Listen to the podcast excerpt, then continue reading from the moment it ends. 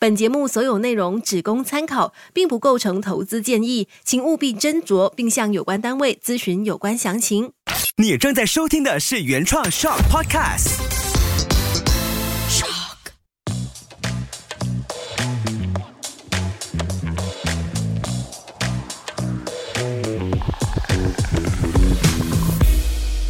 Hello，欢迎回到从理财开始。你好，我是崇伟。上一期呢，我们就有聊到一些财务目标的东西嘛。但是呢，这一期呢，我就想聊一些不一样的东西，像是我们常讨论说，哎，月光族为什么每天都月光，就是每个月都花光所有的钱，但是就是觉得存钱是一个非常困难的事情。我也想聊聊我自己。其实我自己本身在我大学生的时候呢，我很记得一个情况，就是我发现我的银行存款是没有办法让我去缴付任何的费用的。这个情况其实是非常非常糟糕。就是当我们去一般同学出门去吃喝玩乐之后呢，又发现，诶，原来我没有办法去缴付所谓的娱乐和消费。我就开始发现说，诶，我的这个情况是蛮严重的，我真的是需要去。存下一笔的钱来维持我的生活，所以呢，就等同于现在的月光族一样，当他去付完所有的一些消费啊，或者是一些贷款之后，他发现他的银行户口当中是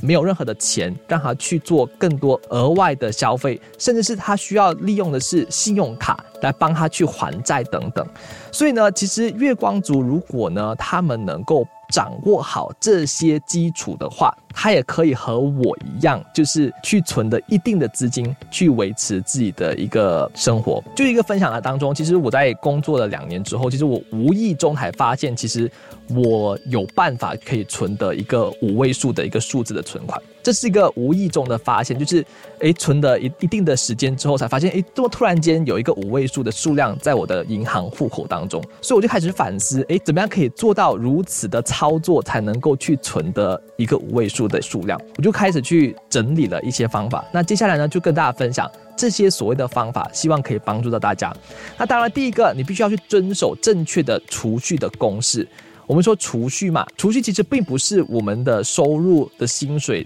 到账之后呢，我们先去花费才等于储蓄。而正确的储蓄的公式呢，其实是应该是你的薪水先扣除所谓的储蓄，最后剩下的钱才是你的开销。例如说，我现在当然我也会这样子去做，就是当我的一个银行户口收到了我的所谓的收入之后呢，我会先把一笔钱转账出去，那就是我的一个固定的一个存款的户口，我就不会再动那个户口了，就是把可能说百分之二十五的一个存款自动的去转账进去另外一个银行户口，那那个银行户口就是用于我的紧急储备金，或是我的一些比较额外的经济开销等等。的用途，可能因为我们现在的 online transfer 或者是我们的 e banking 其实是非常非常的发达了，真的是可以去设定一定的时间点，例如说你的收入是在二十六号进账的，你在二十七号就把一部分的钱给转出去。它是一个很自动化的一个程序，让到你去逼自己去存款。第二个方法就是你是不是有在你的收入当中去进行分配的法则？我们做一个非常简单的一个分配法则，就是五三二嘛，就是百分之五十是用于你的生活的必需品，例如说你买一些日常用品啦，或者说我们说吃喝的一些必需品。而百分之三十是额外的，例如说一些娱乐的，就是休闲的一些用途，然后百分之二十是用于你的储蓄或投资，这样子会是一个比较有系统的方法去分配这个规划。但这个五三二法则呢，其实是一个非常困难的一个法则去遵守的，因为它需要是非常的系统。然后呢，例如说你是三千令吉的一个收入，你要准准百分之二十去存入当做投资跟储蓄，其实也是一个非常困难的事情。它可以是一个参考，但是它并不是一个必须要跟着的法则。但是你必须要知道说，你不能够超过一定数量的一个金额的消费，你才能够有效的去进行这个分配的法则。那第三个方法呢，就是我觉得也蛮管用的，就是我大学的时候呢，我就开始去学会的记。账跟分类我的消费，例如说我的吃喝的这个消费、娱乐的消费、教育基金的消费等等，我把它分类的很清楚，然后呢，也学会了去记账，每一天都进行记账的动作。那时候呢，我还记得我就是因为以前我们的我的年代，可能这个智能手机是在我大学的时候才开始被广泛的使用。但我中学的时候，我是没有所谓的智能手机的，但大学之后就大家都有智能手机嘛，就开始去看。所谓的 Play Store 或者是那个呃 App Store 当中有什么样的一些帮助我们去管理金钱的 Apps？如果找到一个非常好的一个 Apps 呢，可以帮我自动的分类跟去记账，甚至是现在很多银行的 e banking 的 Apps 呢，他们都能够帮助你去实现这个记账跟分类的动作，甚至是自动的去记账，就是说你。一直使用这一个银行的 apps 的话，它是自动的帮你去分类，自动帮你去记账。所以这个动作其实很重要的原因，是因为它可以很明显让你知道说，诶，你这个月的呃吃喝的消费是不是过高了，或者说你进行逛街买东西的这个消费是不是过高了。所以，当你每个月去审视的时候呢，你才会发现说，哎，这个月我可能这个方面用的比较多，下个月我就可能需要控制一些了。所以，就回到这个根本，就是五三二法则，在这个这个情况之下，就可能不是那么管用，因为它并不是一个一定数量的一个情况。例如说，百分之五十，它是一个一定数量的，只能够做一个参考，去分析跟去审视过去的一个月当中，我们是不是用的更加的多了。而最后一个事情是，我觉得最重要的事情就是。降低你的欲望，还有你的消费的一个情况，我们也是要精明去消费。因为这个情况呢，其实在我从小我就被灌输了。我的家人呢，其实是会时常问我一个问题：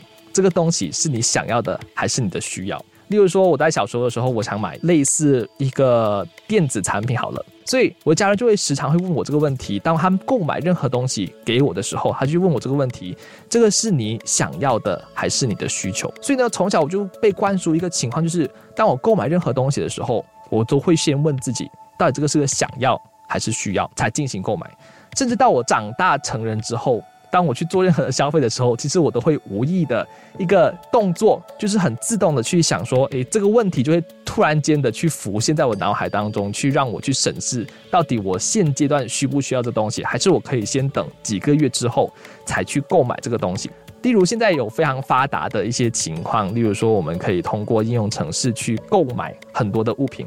甚至是非常容易，我们只要点一点。或是把你的那个信用卡绑定在这个 e-commerce 的 platform 当中，你就可以很随性的去购买任何东西。但是我自己的情况呢，其实我当下不会购买这个产品，因为我不知道，我不能够确定